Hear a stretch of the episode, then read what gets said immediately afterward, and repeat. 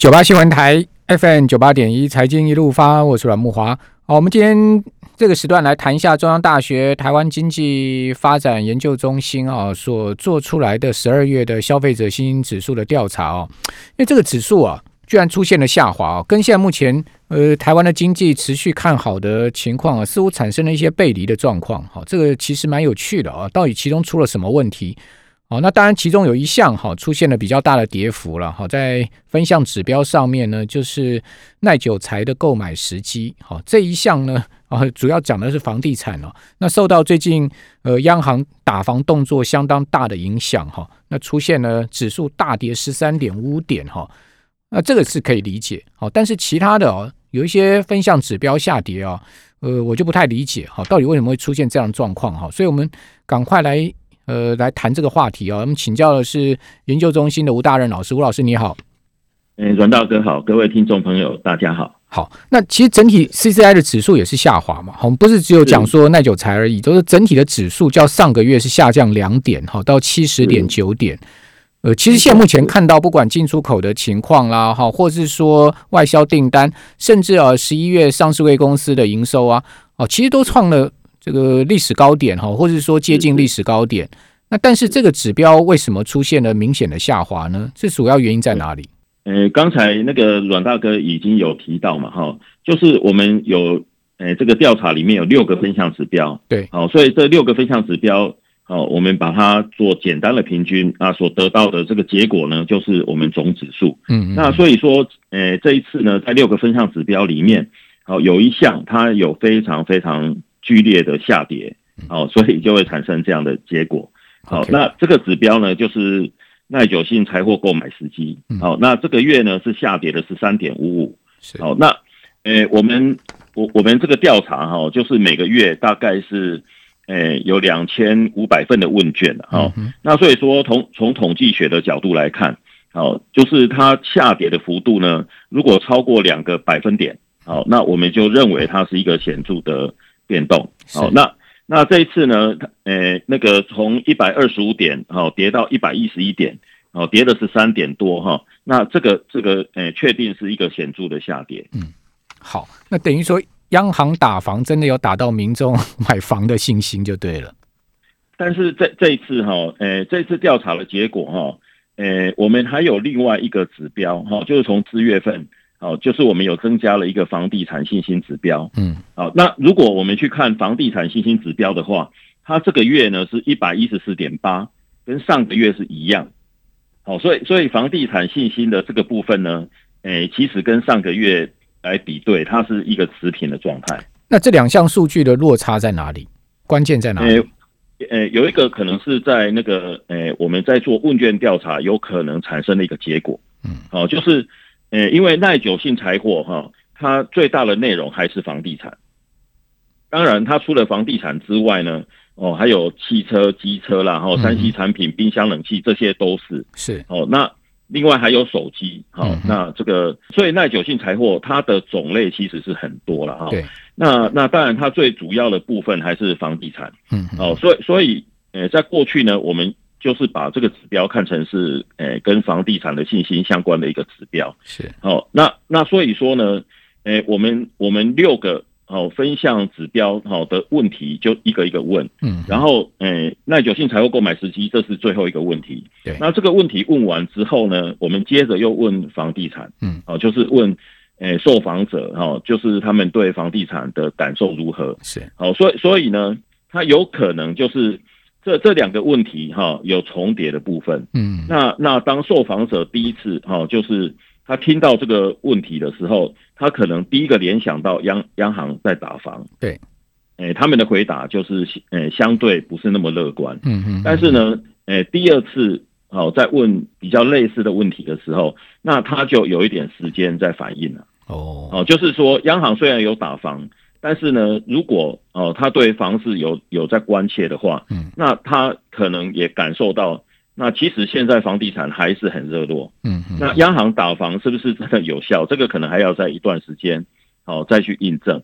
那所以说呢，诶，我想第一个解释就是从统计学角度来看，嗯，哦，就是你听你第一次听到一个问题的时候，你可能就是会搜寻一个这个比较相关的讯息哦，来做出反应。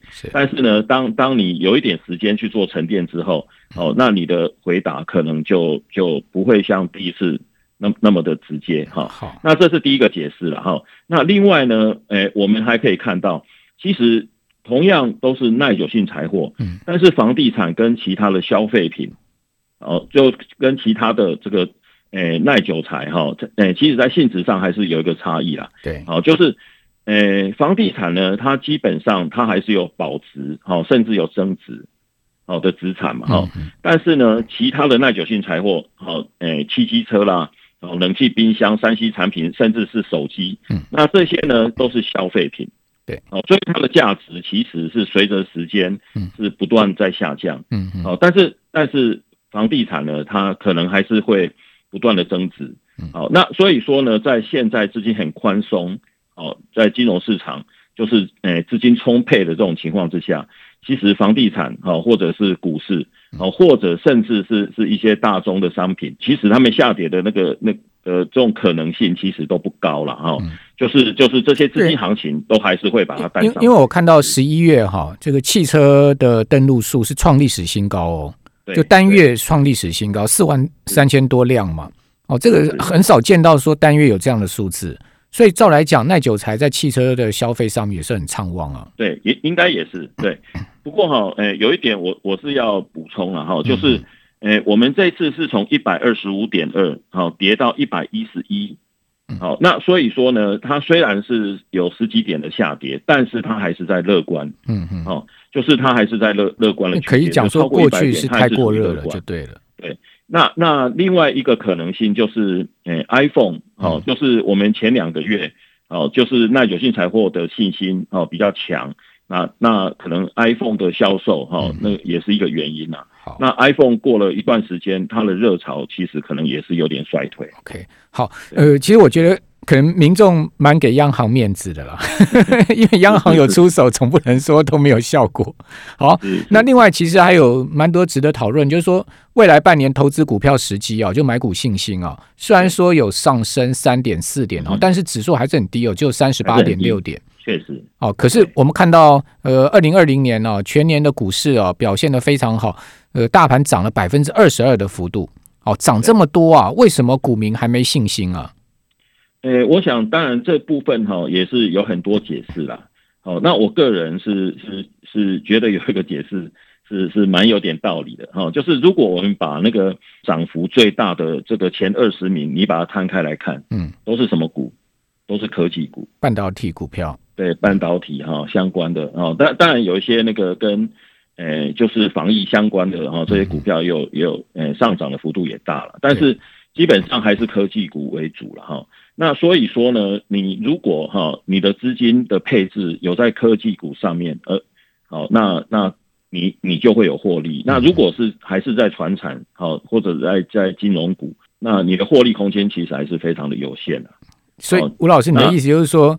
是指数涨归指数涨，啊，但是但是股民未必赚到钱就对了。是，确实确实。好吧，那听众朋友，您到底有没有赚到钱？大家是以心知肚明了哈。好，还有一个数字啊，就是未来半年国内就业机会，就是就业信心的部分哦，居然创了十年来的低点。哎，这也怪了。那照来景气是持续在复苏，而且我们刚刚讲，呃，进出口的贸易数据啊，外销订单呐，哈，这些数据都不错。那为什么大家会没对就业没有信心呢？就是我们去看那个经济数据哈，其实有的时候你要深入去看，嗯嗯，好，那其实这个跟我刚才哦有提到的，就是我们台湾的产业哈，呃，我们概略来分，你可以把它分，呃，把它分成科技产业跟传统产业，对，好，那科技产业当然就是哦，诶，刚刚提到半导体啦，好。电脑相关的三 C 产品，哈，这些算是科技股。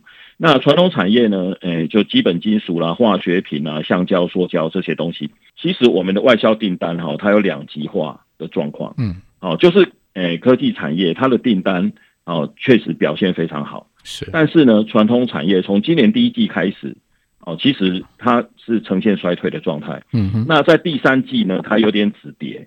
哦，但是第四季随着那个欧美的疫情，哦，又恶化嘛，哈，那所以说呢，诶，其实它还是有些疑虑了。哎，有一点也是蛮重要的，就是我们的科技产业哈，它的订单虽然哎成长了很多，但是呢，它是大概只有百分之十是在台湾生产，百分之百分之九十是在海外生产。是，那传统产业它是，哎，今年大部分的时间它都在衰退。嗯，好，但是呢，它是反过来。它是百分之九十在台湾生产，嗯嗯，所以呢，其实其实我们整体的这个经济的情况哈是有两极化的状况，嗯，那为什么那个它会影响到就业机会哈？那我想是这样，就是，呃，其实我们今年第三季哈，就是很多情况都有改善。你去看全球哈各个主要国家他们的这个这些经济数据哈，包括 PMI 啊，包括失业率，包括经济成长率等等，好，其实都有不错的表现，因为解封。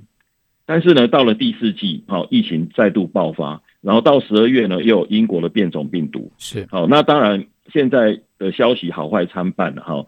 那疫苗也研发的状况还不错，嗯，哦，但是呢，那其实这这里面防疫的部分哈，呃，我想都还是这个会影响到呃所有的国家经济的表现。好，那其实最主要还是美国的部分了，是哦，就是美国呢，因为它疫情还是非常严重，那现在大家。也在传，好，就是美国可能也有他们的本土的变种病毒。哦，那所以说这个又又变种病毒越来越多了，是是是，嗯，哎，所所以呢，那个美国它政党轮替嘛，嗯，好，所以拜登上来之后，哦，美国一定是防疫优先，他一定要先处理掉那个疫情的问题，OK，好，那所以我们乐观，哦，比较乐观来看，它有可能在上半年那个，哎，慢慢的随着疫苗的开发等等，好，疫情，哎，或许。上上半年过了以后，它会慢慢的稳定，但是呢，在它的防疫期间，好，它一定会有更多的一些经济活动的限制。好，那这个势必就会影响到全球的消费。好，那那这个这个可能就会，诶，对台湾的各种产业哈会产生一些影响。好，哦，那那所以说呢，我觉得现现在哈，诶，当然科技产业还是很热了哈。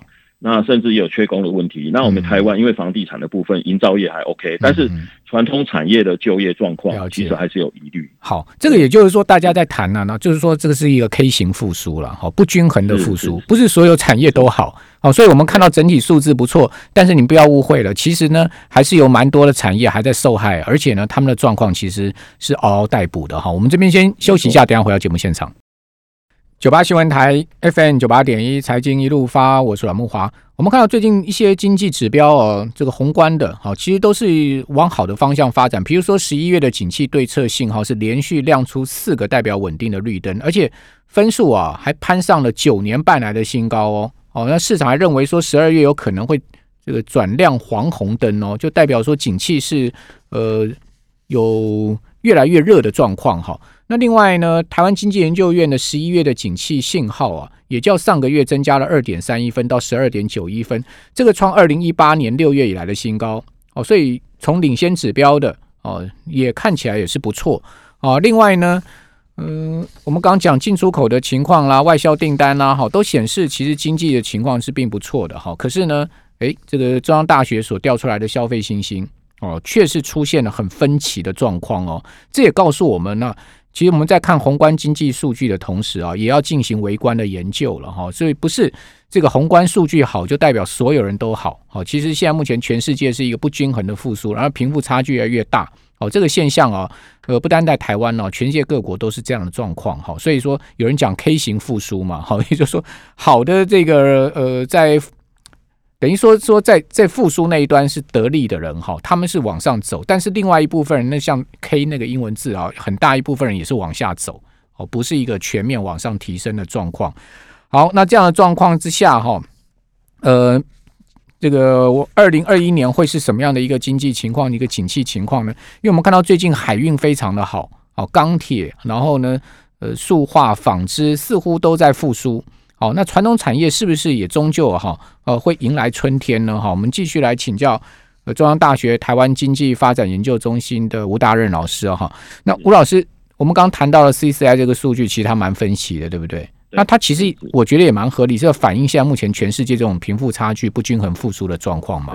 对，确确实是如此啦。那二零二一年它的它的情况哈，应该是上半年哈。不确定性还是非常的高。嗯，哦，因为疫情哦，现在其实还是有种种的变化嘛。那但但是呢，因为疫苗已经有开发出来，那已经开始那个在欧洲有人开始施打哈。上半年哈，就是诶，可能还是蛮大的不确定的。但但是哦，如果情况没有什么太大的变化的话，下半年可能会慢慢的稳定下来。嗯，哦，那特别，呃，其实美国它还是很重要的一个部分。对，哦，因为美国一个国家它的消费，哦，就占全球消费的比重超过三成。是，哦，那所以说它的影响还是非常非常的大。嗯嗯。哦，那我们现在可以看到了，就是，呃呃，将来拜登主政之后，哦，那我想，呃，有很多那个贸易政策啦，哈，或者他，呃，国内的一些。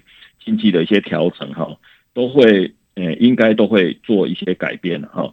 那这些改变呢，呃，其实是很有可能可以让我们全球的贸易秩序再重新恢复。嗯，哦，就是在下半年，哦，就是呃，因为过去在川普的时代哈，呃，他除了有中美贸易冲突之外，其实他跟很多国家哦都有冲突，包括他的邻国哈，墨西哥、嗯嗯、加拿大哦，其实看起来经济冲突都还蛮大的。哦，但但是呢，我我想。